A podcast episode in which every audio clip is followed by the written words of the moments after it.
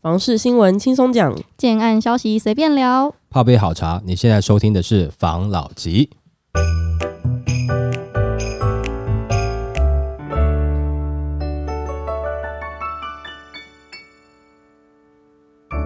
关心你的房事幸福，我是房老吉。我是大院子。我是吴同浩，我们今天要来聊一个嗯部分县市特殊福利的一个新闻，嗯，什么特殊福利？就是一人宅当道。我们先来念新闻内容，听听看。这新闻是在讲部分县市特殊福利，一人宅当道。这个一人宅不是在说什么诶小小平数的宅哦，是在说很多人因为囤房税修法议题浮上台面，多屋主将房屋分散登记在家族成员名下，为了就是避重税，导致一人宅数量持续增加。他们就是开始超前部署，然后嗯分户登记，嗯然后就是为了避重税。嗯那现在就是离岛有很多这种福利，嗯对他们有什么机票比较比较便宜啊之类的，所以就有很多人也会跑去跑去离岛去涉及。嗯对，然后现在的话，一人宅的六都的话，数量统计是新北、高雄跟台北就是最多，因为他们就是蛮多可能投资客或什么，还是分户登记这样子。嗯。哦，所以是说有人到那个城市去登记户籍，就是嗯为了持有这些房子，对不对？可能叫亲戚，就是哇，那你这样子。哇，台南选情，就是因为你看嘛，有些区，那你这样外来客变多了嘛，啊，那外来客又不是在这边，那到时候他投票的时候，他是在投哪个县市？对啊，就会有点奇怪，嗯，哦，是不是？而且这样是会造成一个问题，因为这新闻也有提到，他说嗯。如果、呃现在因为投资客为了避税使出这种手段，对。就是把那种把户别分出去嘛，这样子是不是会扭曲掉？可能因为呃政府会依照该区的一个一个户籍的设定去嗯规划公园啊、学校啊、医院啊等等的，那是不是就会变成这个东西很难去判断跟规划嘞？会，就变城市是会有点乱，就不知道在干嘛。哎，没有错，会。但是这个你就是这样，你规则是这样定嘛，嗯你定完了以后，那大家会有应对的方法嘛，嗯，对不对？就是要不然你把规则定得更更死一点，对啊，就譬如说，不准分户。那那当然就是有点夸张了啦。但是如果你规则这样定好的话，那这样子的话，的确是会有人就是那我跟你讲，不要讲说他们啦，光我们自己想，我会想哇，那那么多间，当然就是先找亲戚先登记啊，这个是很直觉的反应嘛。嗯那那个时候你还管到说说是不是这个城市以后未来的发展？哪有？我现在管你要不要打我啊？我要不要缴钱啊？我没有管他那么多啊，对不对？没人这么大爱啊，哦你。你跑过来说，哎，你呃，譬如说这个啊，陈先生，你要不要再考虑一下？你这样子会影响我们整个城市的一发展，个发展哦。啊，我现在就要赶快登记一下，我不然我等下缴税，你帮我缴是吗？对不对？哦，嗯就是这个这个比较没有办法，的确，如专家讲的一样啦。嗯啊，不过也许可能在你们定这个法令的时候，就定游戏规则的时候，应该就应会想到这一点的啦。所以那后面衍生这样的状况，我相信在立法的当下，可能已经有想到了，只是觉得说，不管怎么样，我至少定出了一个标准，是一个执行的方向嘛，嗯，我至少有一个方向嘛。那你如果你一人持持有一户，我就看你到底能够买几间嘛，你就不要超过嘛。嗯对不对？那所以这样另外一个某些层面上面来讲，其实这个对国内的人口正增长是有帮助的。你为了？多吃有多深？对对对对，OK 啊，你看，哎、哎、那个那个三姑妈又买了两间呢，哦，不然今天晚上我们赶快再生，哦，来帮忙持有，对不对？哦，三姑妈，我们今天晚上会加油生哦，嘿，哦，丢一户给我们。对对对对，嘿，是不是这种感觉啊？好优秀哦。那慢慢我们的人口就正成长啦，嗯哦，就不会有什么所谓的这种这种生不如死的死亡交叉嘛。生不如死就是我们现在出生的人数不如死亡的人数嘛，嗯嗯对不对？哦，那也就是说生的比较少，然后过世的比较多。不不，它呃 生的比较少，过世的也没很多，就是人口老龄化啦，应该这样讲啦。哦嗯哦，哦就是我们的出生比率没有死亡比率来那个生的不够，生的比较少，过世的死的不够多啦，刚刚讲的难听，对啦，就是这样子啦，所以就是整个的人口会老龄化嘛。哦，那如果他这样的做法是能够刺激大家拼命去生小孩，其实这个是好事，是吗？是是是？就拼命生啊，有没有？哎、你不知道我们那个三姑妈哈，一年哈都要买两间。我们从现在开始啊，每年拼，哦，一年拼一个，拼嗯十个，我们家小孩底下都有都有持有，对不对？这样子嗯是蛮好的。是蛮好的啦。过年开家族会议的时候，就说：“哎、你们要不要再生一下？”啊，没有，我老婆已经已经年纪过了，不行的啦。啊，那你你你要不要？你弟要不要生一下？哦，他老婆应该还可以哦。那、最后两年好好把握，赶快生一下，这样子，嗯，对？哈，就是这样拼命生，哎、那人口就会成长。会延续到二房吗？呃，我不知道啦，那这个就看他们可能在某些层面，他真的买太多了嘛。譬如说，你知道，就一一整个一整个社区买下来的话，嗯，那可能就两房三房就要一起来了。哦，哦，就跟大老婆讲说，拍谁因为厝伤多啦吼，啊不的阿的二房三房，哦、嗯啊都全部一起啊，我们就把家族当成事业经营啦，好不好？哦，我们就拼命社，区、社区、城市社区啊皇室社区啊哎，是不是？对不对？哈、这个是我们的这个我们这这个家族的哈、疆土，要要 要呃开疆拓土，我们就需要人嘛。哦啊，弄好你心哈，啊你你想忝的。嗯，哦，对不对？哈、啊，你掌管后宫，生给其他生啊，哎、他们去养，他们去喂奶，哎、时间到差不多就一个人帮我登记一户，啊，我们这样买着买着，啊，我们不就变当地最大户，对不对？哈，啊，整个土地都快快快变成一个小国王了，这如果有这么？荒谬的话出现，哇塞，我真的是觉得会挞伐，真的是很糟。你搞不好真的他就是因为这样子，有没有刺激生育率哦？对不对？没有不好啊，你有感觉到我有多无眼吗？我在想说，是真的吗？我们我们不要所有事情都看不好的一面，它有好的一面，对不对？嗯专家他们讲说可能会影响城市，但是某某种层面上会诶会增强国力啊，哦，可能就或许还有很多小孩被领养，哎对，就是？降低那种小孩没父母的情况。就找嗯搞不好产生一个新的产业，对不对？就专门去找这种孤儿，然后跟这些买房子的人配对，对不对？配对啊，对不对？对耶，真的啊，你你收养一个孩子，然后我就给你这个福利，你就可以避税，对啊，啊你就登记给他啊，嗯是不是？不错哦，哦。不错哦，嗯，对？哦好，那我们来研发一下这个，看这个。这个这个这个媒媒合的这个平台，就像一零四一样，有找人才，有找户主，一定是找孤儿。对对对，哇塞，我觉得这样往，我不知道现在就是听众听到我们这段话是什么什么心得哎、没有，诶、搞不好有些听众想说，诶、哎，没想到，那我也要开。搞不好他小盒子，我们说、诶我们可以加盟嘛，对不对？我们就、诶突然开始在全省布点啊，是不是？好像不错。对啊，好了，来，那再来下一个。好下一个的话，在营造工程物价标房价难降。最新国情统计通报显示，三月营营造工程物价指数上涨十一点三六 percent，连续两个月都呈现双位数的涨势。短期抢工跟抢料绝对形成新案成本飙升的压力，再加上连续的升息的成本、土建融限缩跟政策打炒房，可能会造成损失，建商都没有回调价格的余地。价涨量缩已经成了定局。那房价不是单纯由成本决定，营造建材只是成本中的一部分，房价主要还是由市场供供需来决定。那营造成本上涨，建商更应该谨慎推案，因为成本飙升不必然就一定会带动房价上涨，背后隐藏的转嫁关系是蛮微妙的。如果建商还是不断盖，但是没有人买，就会造成资金周转问题跟叠价的可能。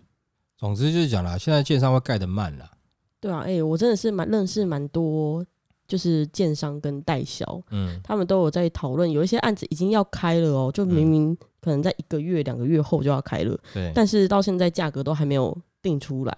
对，因为成本还抓不太到嘛。那到底到到底该怎么办？会不会等到开的那一天，成本还抓不到啊？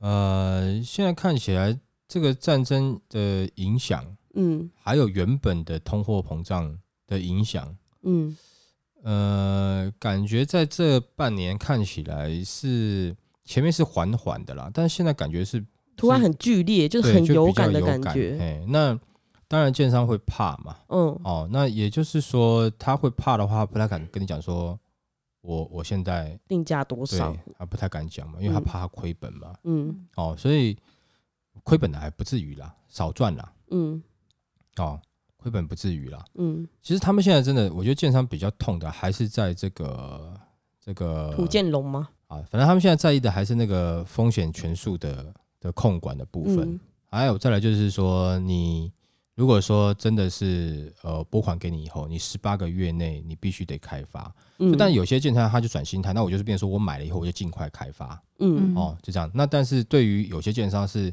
可能会囤地的哦哦，那可能就会觉得有点不太不太舒服啦，不太好啦。嗯那当然，呃，以囤地就是他们一个可能，比如说习惯的方式，就是我先买这个土地，当时这边还没有发展起来，所以我是多少钱购得的。然后等到这边开始发展以后，我拿出来盖，那这些土地的增值就是它的利润了嘛。嗯但有些建商他可能是现在还买得到土地，他就是现在买，然后我赶快盖，他会觉得还好。但是当他准备要买下一块土地，他发现土地这么贵的时候，然后他譬如说他现在买很贵，然后他十八个月内就要盖，那可是盖出来可能一平，譬如说好了三百万，大家买不起嗯的状况下，那他要推吗？但是如果他这土地买下来，可能十年后一平三百万不是梦了，就大家觉得、哦还好啦，就是豪宅的价格嘛，就还好，就是你不会觉得太夸张。嗯那到这个时候，他再来盖这个案子，那是不是就有可能可以顺销？嗯好那也就是说，他现在比较麻烦的是，在某些区域，如果他土地真的不好取得，现在取得的价格又很高的话，你要十八个月开发，其实对他来讲是压力比较大一点点啊。嗯哦但因为我们知道，就是有些地方的建商会囤地，有些不会嘛。啊，有的建商一囤囤十年的，真的是有啦。哦，虽然十年是听起来这数字很夸张，但是真的有。哦，那如果是像现在这样的话，当然就大家觉得我就呃，就是说你说工料上涨，然后通货膨胀，这也都是一个，也都是一个他们在没有错啦，真的是有上涨啦。嗯哦，那通货膨胀是真的有在膨胀啦。那这个当然影响到他们想要赚到的比例嘛，嗯嗯哦会挨啦。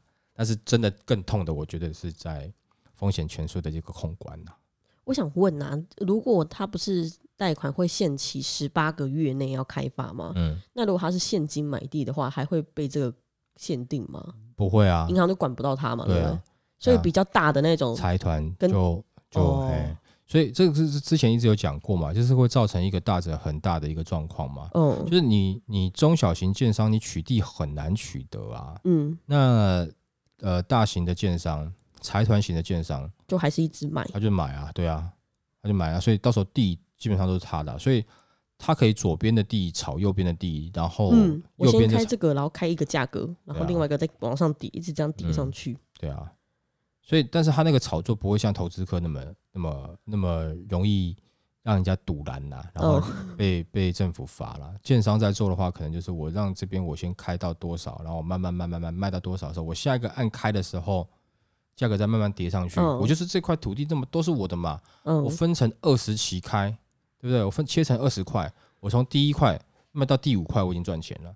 第六块之后的都是多赚很多的，嗯。是不是有这种可能？是有这种可能，嗯也就是说，这个会造成就是产业的寡头啦，啊，寡头是什么？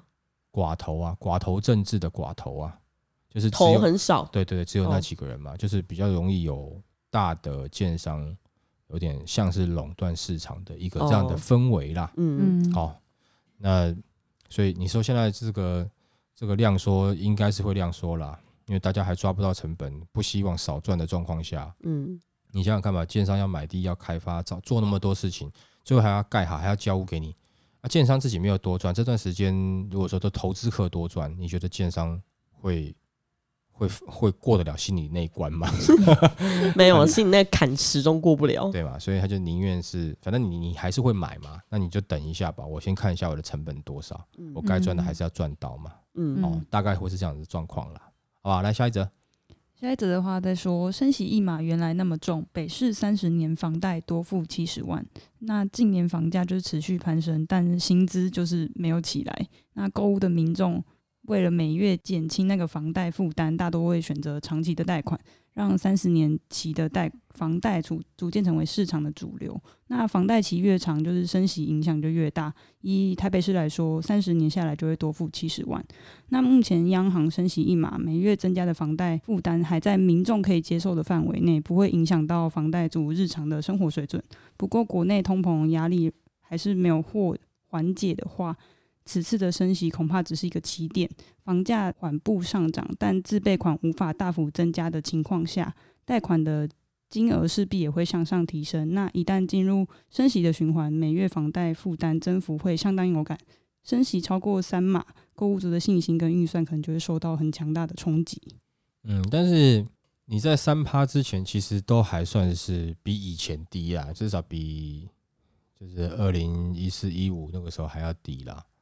那但是就是大家心里面的这个心情、信心度会受影响嘛？嗯然后再你刚才说北市，那北市哪里啦？但是它应该是抓个平均嘛？哦，嗯你抓七十万啊？对啊，因为你房子的总价高嘛，嗯对不对？你总价高的话，那你产生出来的利息，你贷款的成数也如果也高，那自然而然产生的利息会高嘛，对对不对？哦，那如果说你的的房贷的金额或是你房价比较便宜的话，那你产生的就不会这么高了嘛。但当你买下去的话，你也可以想一下嘛，就是说你的利息被赚七十，可是你如果你在北市如果不错的区域的话，你可能未来涨幅不止七十，不让不止让你赚七十啊。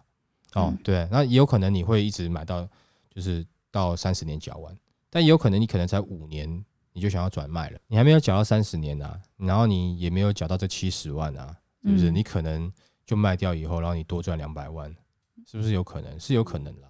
哦嗯，但是这个统计这个数字出来，其实也就是自己吓吓自己啦。啊，你真的在买的当下，你不会去思考吗？其实还是会思考啦。特别拿出来讲，我觉得好像也没有特别必要啦，因为你自己会知道你自己要大概缴多少的的贷款。其实有时候你你在那个利息总额去看，我比较建议大家是，你每月你在缴的金额去看。我的想法是，如果说你每个月缴的金额是你负担得起，你先不要管它利息多少，好，但是这个金额加总起来是你负担得起，而且你还有办法有一部分的资金，不管是你要存或做其他投资的话，那我觉得基本上是可以尝试去持有这个房子的，因为你也可以把它当成是持有一间这个公司的股票或什么之类的，那你之后准备要卖的，反正你现在在住嘛，你之后会卖嘛，嗯对不对？那除非说你真的就是说你要真的一次住住到底的话，当然你可能就我这想法你就不适用了。但是我在看的话，我只是先看，就是说我每个月缴多少，我还能多存多少。那在这个过程中，我是不是还有机会用我的资金来做其他的投资啊，或者说我的资产可以把它卖掉变现，然后换得更大的利益等等的。但是我每个月在缴的金额是要我绝对能够负担得了的。嗯哦，所以我不会去，如果是我个人啊，我不会去在意到最后它的利息是多少啦。嗯哦，但，这也关系到你在买的房子是不是具备呃未来转手你可以获利的空间啦。嗯哦，对，好，但是这个是有特殊状况的啊，就是我刚才讲的，这是我限定这样的状况，我会这么做。但每个人状况不一样，你们也可以去思考看看，也许我的方式对你来讲不适用哦，但是如果说你觉得适用，你可以尝试看看。好，OK，来下一则。下一则的话是重锤打炒房，三大预售屋热区流星到货潮。那为了打击房市炒作，日前行政院通过内政部拟具的平均地权条例修正草案。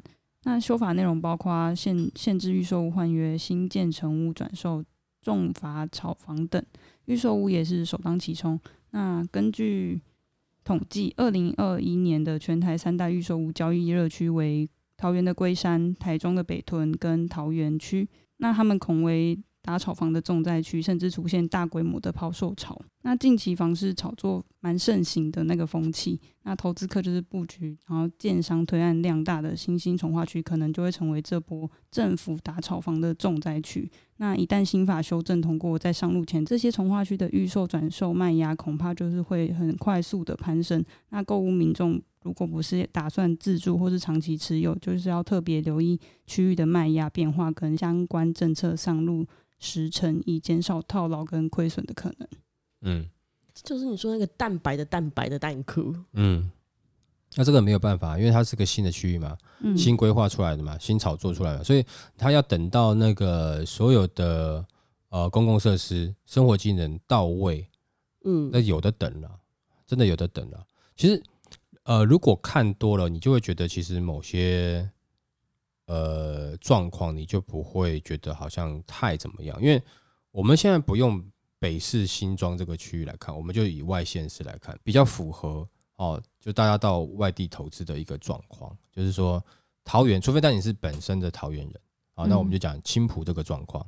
啊，包含说呃新竹、竹北啊，就是这两个区域，呃，因为呃，我会这样拿这两个区域来讲，是因为大概在比如说一两年前啦，就是这一波房市起来之前，其实那边的房价都还不算高，太离谱的。对，都还不算高，而且还有一定的空屋率，嗯。嗯。而且新闻有在讲说啊，这个到时候什么什么时候它的呃这个公共设施啊，或者是说它的这个生活机能会到位嗯。啊，其实那时候觉得好像这两个区域被炒坏掉了啊，然后就接下来就沉寂了很多年嘛，起码沉寂了五个五年左右了。嗯嗯哦，然后在这一波它突然上去了，可是它这一波又上去，然后你再回去看，它会不会跟上一次之前发生一样的状况？你看起来这一次好像就不太会了。青浦这段时间他真正进去的人，我觉得是要持有的人居多了，但是不能说全部都是自助客，就是但是打算持有的人好像比例比较高了，跟他上一次状况比较起来。那你再来讲竹北，竹北这的状况就更不一样了，好像自助客的是多数了嗯。哦，因为这个科技科技业的这两年的状况是很好的嘛，嗯。嗯。所以像他讲的那个状况，也许啦，就是现在他有这样状况，但你被卡个卡个五年之后，也许就会发展起来。就像以有以前有段时间讲说啊，那个青浦那边空屋率很多啦，竹北那边晚上都看不到灯啦。你嗯你现在去看的话，你就觉得啊，不是这样子的，哦，对不对？嗯哈、所以刚刚讲的桃园某些区域哦，还有北屯嘛，对不对？哦，我觉得应该都是像前一段时期，就是我们这样讲好了，就像是一个男生好了，嗯小的时候很可爱哦，长大的时候很帅哦，对不对？青春期的时候当然丑的要命。嗯哦，但是可能就算是一个青春期的一个时间。如果当时这个政府在做规划的东西是真的有在做，而且未来会到位，那这就是他的青春期。那这个嗯青春期会多长？长痘痘啦，变身啊，然后身体突然拉长，脚拉很长，但是哦肩膀还没有变宽呐、什么之类，就男人的样子还没有出来啊，就是哎，不像小时候那么可爱，有没有？哎、你刚才讲到变身，我一 你后来又讲手脚拉长，我想到那个变身，就是那个美少女战士变身那个变身，哦，还有哦噗嗤一笑。对啦，就是说这个，反正这个青春期是这样子嘛，嗯。哦，那也许经历完了这青春期以后，他就突然真的变帅哥了，嗯。对不对？嗯。哦，所以我意思说，像这个很多区域，它有这样子的从化区，它会有一个像这样子的，青春期的过程，对对对，会有这样状况，你必须得等。啊，反正现在就是会有很多的从化区，你会看到像这样的状况，其实就是呃，可能前面两三轮我看过的啦，嗯啊，就是你第你自己第第一次生一个孩子，然后你看到他长大那个过程，你会觉得哦，原来是这样子哦。但如果你生了很多个，没有，或者是这是你已经是你孙子了，你就啊，你就啊啊正常啦，那、就嗯青春期嘛见怪不，怪。哎呀，哦，就是会这样子嘛，啊，青春期或者是开始拍照矮腰啊，哦，对不对？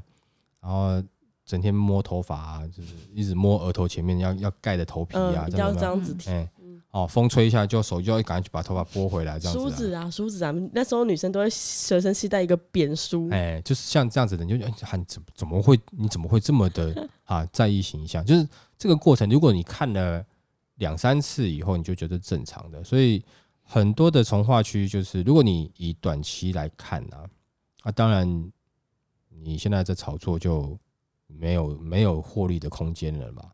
那但是如果说你把时间稍微拉长一点点，那它真的是有政策的这个公共设施会到位的话，当然我相信它未来会有会有增值的力量啦。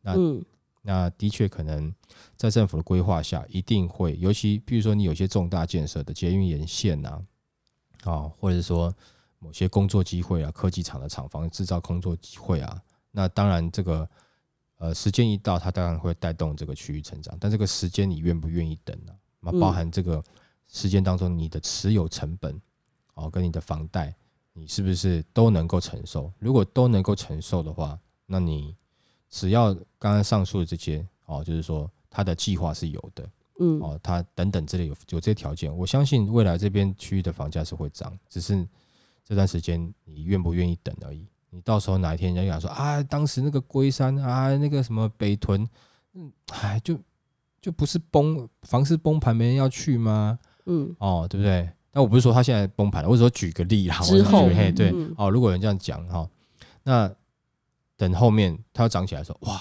怎么又买不起了？就会像就是一样，青浦跟竹北的状况一样，因为他们的时间比较短一点点，就真的有下去有上来了。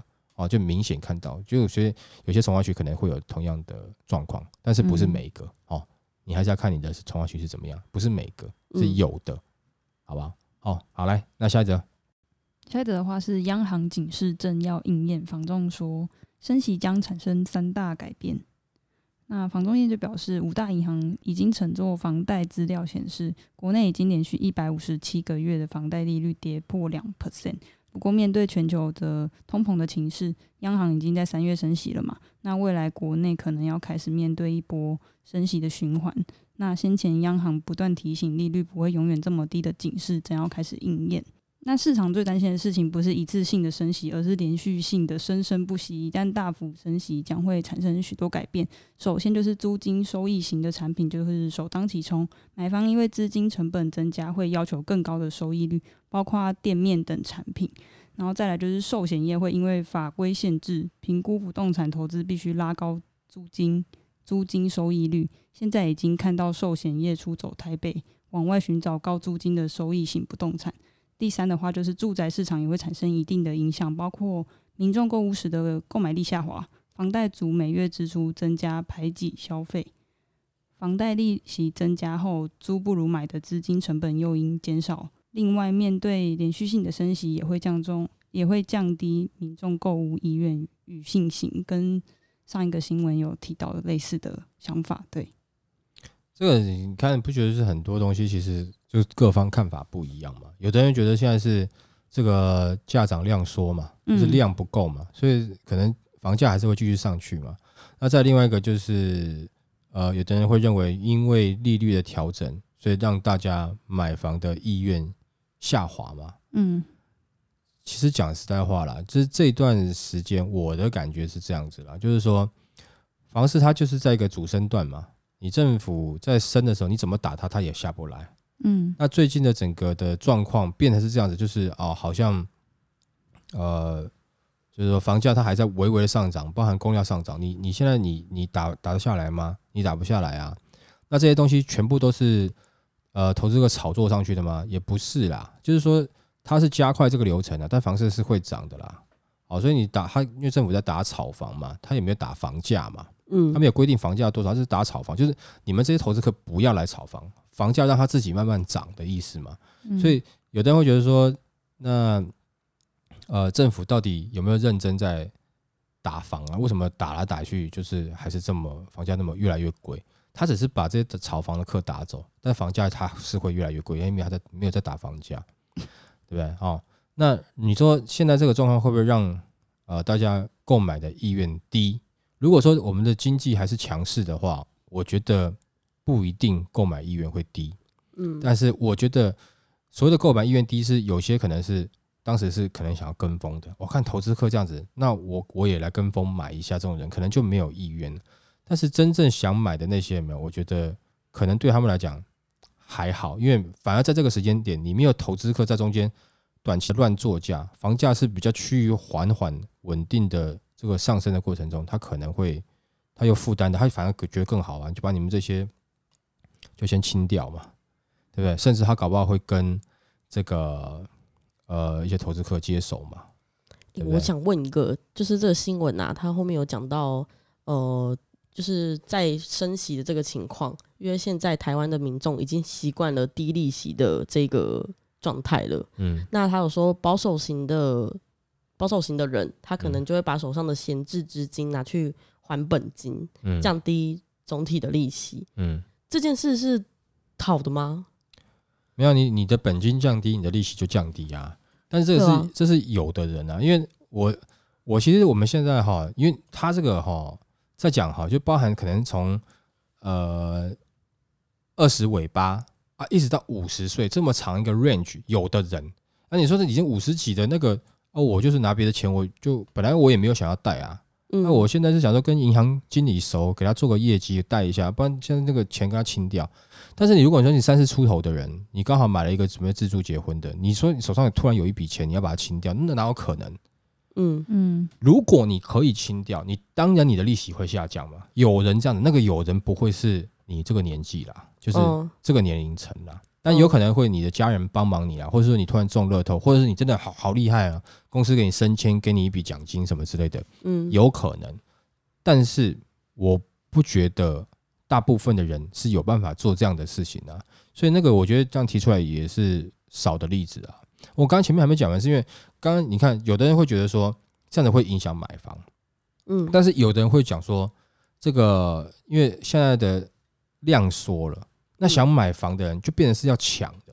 嗯那如果说你大家整个经济状况是好的，那有钱人呢，就是手上有点钱的，他会不会想要抢着去买为数不多的好房子呢？会啦。嗯所以他不是一个，就是你要看他讲这个状况是在哪一个年龄层，或是在哪一个区域，或是在哪一个呃，比如说职业类别内，有部分会像他讲的一样，因为利息提升就不去了。但是我相信有部分不会，因为那个利息对他来讲其实还好。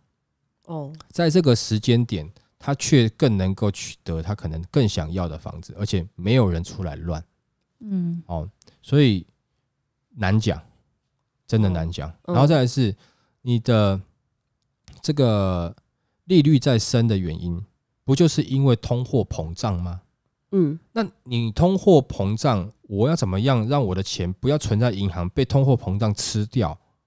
存在房子，那对我跟你讲啦，就是有的人会投资，譬如说呃股市哦，想要赚钱。嗯，那有的人可能就稍微保守一点点，我投资房市，我至少我房子可以去抗我的通膨嘛，嗯可以去稍微抵抗一下通膨嘛。但是你说抗能抗多少？是完全抗通膨吗？也不至于啦，也不到这样子的的的状况了。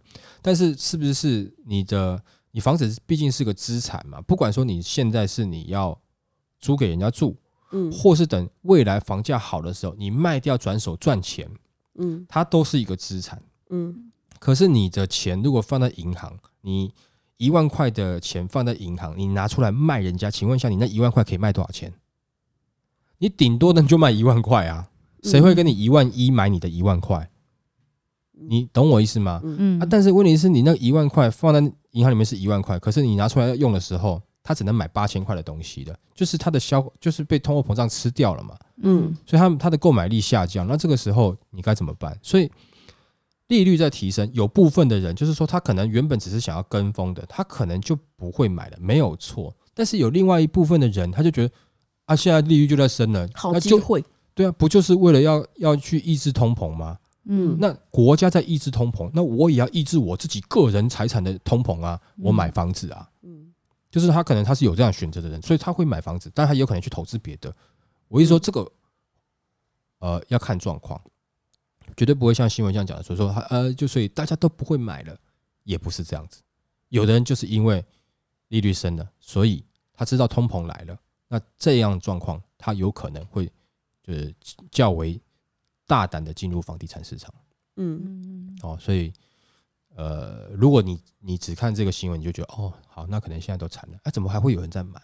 啊，过一段时间啊，怎么这些人他房子在卖，我又怎么那么贵？哦，要给他赚一手啊，你就后面就听到我们讲说啊，没有啊，那个时候在打房啊、那个时候在通膨啊，那时候在涨涨那个升息的时候，你没有买啊，哦，我哪知道要买？哦，早知道我就买了。